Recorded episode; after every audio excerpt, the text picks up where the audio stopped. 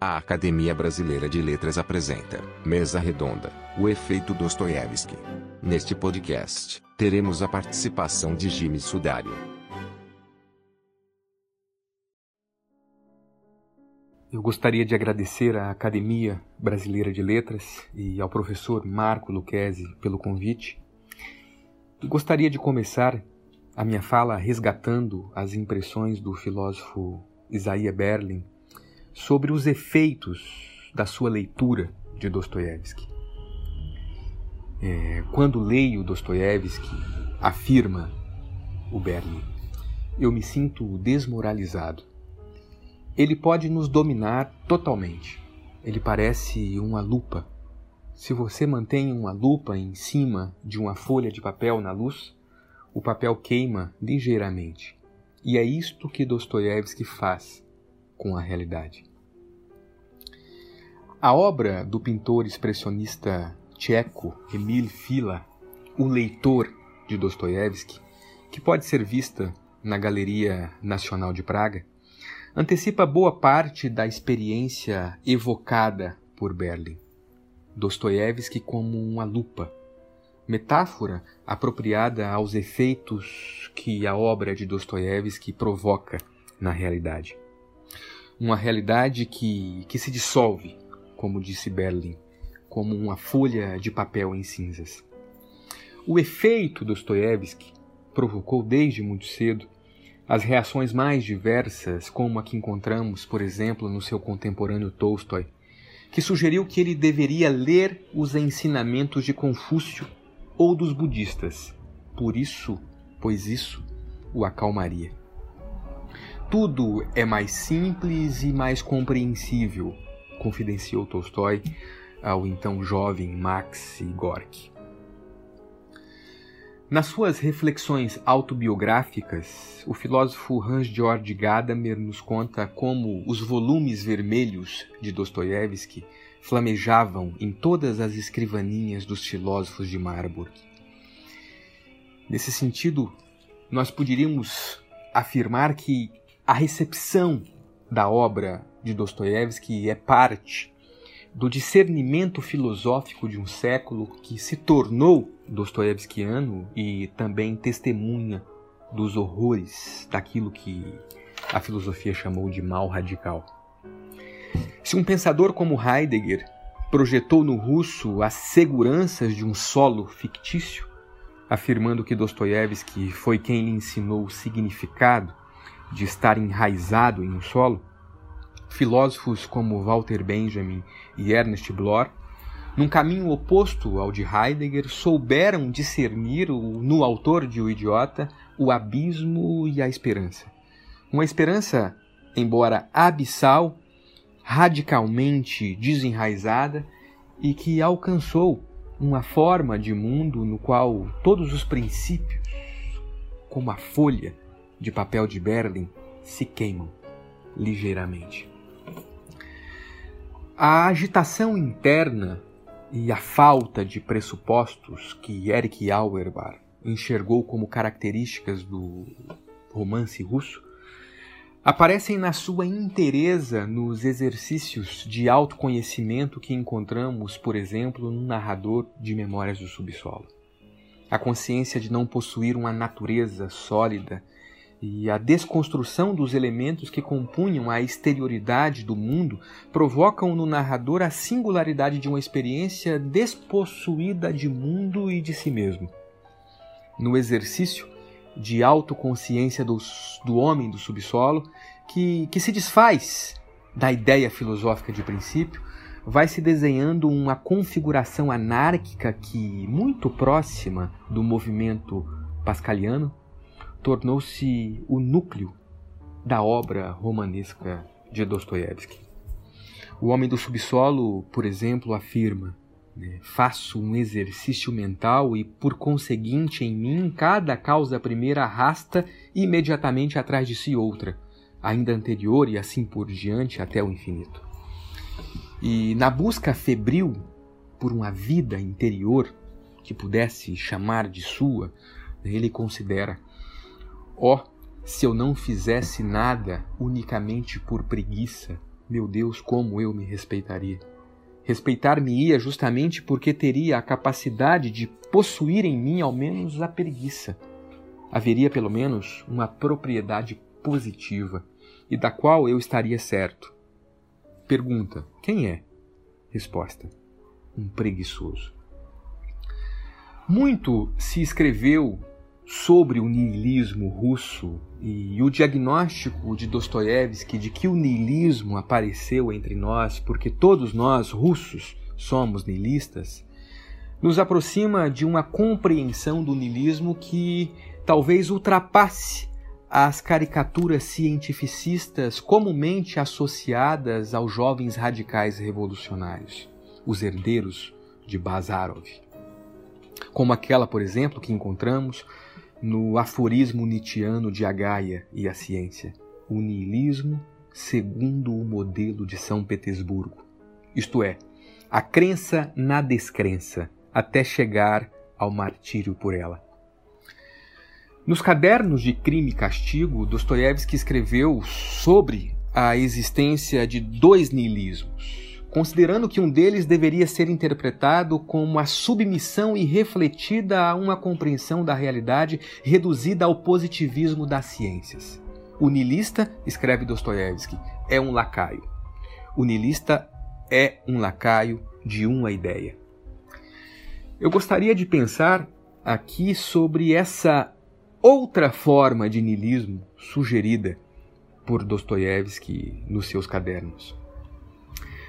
A aproximação entre uma certa compreensão do niilismo e a tradição apofática pode nos oferecer uma importante chave de leitura da obra dostoiévskiana. E talvez não estaríamos muito longe da verdade se considerássemos esse outro niilismo, como Dostoiévski sugeriu, como a expressão e a permanência de uma tradição apofática no núcleo da sua literatura. Tradição que atravessou a história do pensamento religioso russo. A singularidade dessa forma de niilismo religioso encontra-se num tipo de experiência de negação das positividades tradicionais, algo que poderíamos classificar como uma forma de apofaticismo aplicado a uma compreensão tradicional do ser e da vida moderna. E nesse horizonte, talvez estaríamos diante da primeira formulação pós-pascaliana de desconstrução do que tradicionalmente chamamos, que a filosofia chama de ontoteologia. Ou seja, de alguma forma isso definiu o estatuto da realidade que encontramos na arte e no pensamento de Dostoiévski. Numa carta de 1868 ao seu amigo Apollon Maikov, encontramos a definição do que Dostoiévski chamou de realismo profundo. Ele escreve: A minha concepção da realidade e do realismo é muito diferente dos nossos realistas e críticos. O meu idealismo é mais real do que o deles. Conte-nos um pouco daquilo que nós, russos, vivemos nos últimos dez anos de desenvolvimento espiritual e nossos realistas dirão que isso é pura imaginação.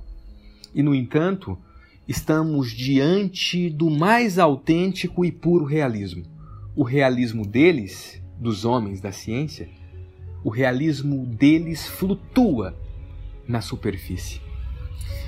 E ainda a conhecida nota encontrada nos seus cadernos da década de 80, onde Dostoiévski escreve com um realismo pleno descobrir o homem no homem. Chamam-me de psicólogo, não é verdade. Sou apenas um realista no mais alto sentido, ou seja, retrato todas as profundezas da alma humana. O conceito de realidade em Dostoiévski possui uma dimensão apofática que considerou os contornos de uma consciência científica como superficiais e limitados. Nesse sentido, descobrir o homem dentro do homem tornar-se-ia impensável no horizonte da objetividade de uma consciência natural e científica. E é esse, é exatamente esse o horizonte que encontramos no diálogo entre Chatov e a parteira Arina na novela Os Demônios, que nos apresenta duas experiências distintas que respondem ao mesmo fenômeno: o fenômeno do nascimento de uma criança. Para Chatov, é o mistério do surgimento de um novo ser. Um mistério grande e inexplicável, e que pena que você não compreenda isso. Eram duas pessoas e de repente uma terceira. Um espírito novo, inteiro, acabado, como não acontece quando feito por mãos humanas. Um novo pensamento e um novo amor. Até dá medo. E não há nada superior no mundo mas para o niilismo científico de Arina, trata-se simplesmente do ulterior desenvolvimento do organismo. E aí não há nada, nenhum mistério.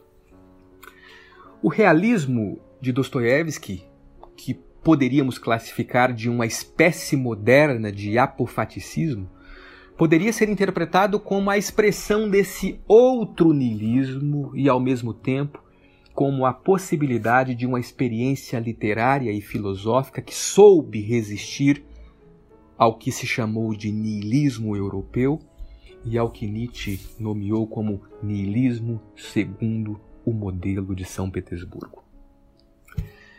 A redução da realidade aos contornos científicos modernos e a aniquilação da subjetividade pelo materialismo e o utilitarismo da vida burguesa experimentaram na obra romanesca de Dostoiévski uma incontornável suspensão.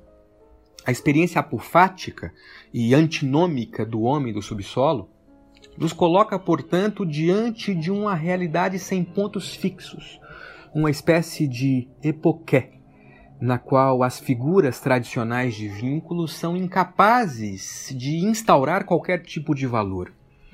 Aquilo que Berlin considerou ser uma distorção da realidade poderia ser interpretado como uma experiência de suspensão apofática da positividade do mundo, uma experiência de desconstrução das formulações positivas que estão impressas em nossa realidade cotidiana. A resistência de Isaiah Berlin ao realismo de Dostoiévski é bastante próxima do juízo de Tolstói dos mundos de Shakespeare, onde tudo é errático, inflado, não natural e viola a unidade de caráter. Poderíamos, à luz disso, lançar uma, uma hipótese de que a experiência de leitura do texto dostoiévskiano nos coloca diante de uma realidade de entrelaçamento entre os mundos de Shakespeare e o núcleo da espiritualidade apofática do cristianismo oriental.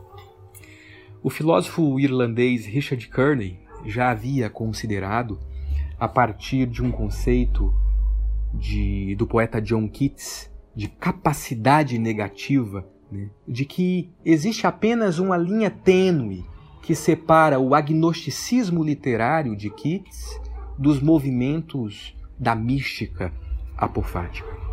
À luz dessa formulação, poderíamos dizer que a leitura de Dostoiévski nos leva a uma experiência de suspensão metódica das nossas certezas, a uma realidade apofática. O efeito Dostoiévski nos faz ver, como escreveu Walter Benjamin na sua resenha de O Idiota, não só o insondável abismo em que todos vivemos, mas também as forças poderosas da esperança que podem nascer de uma tal experiência.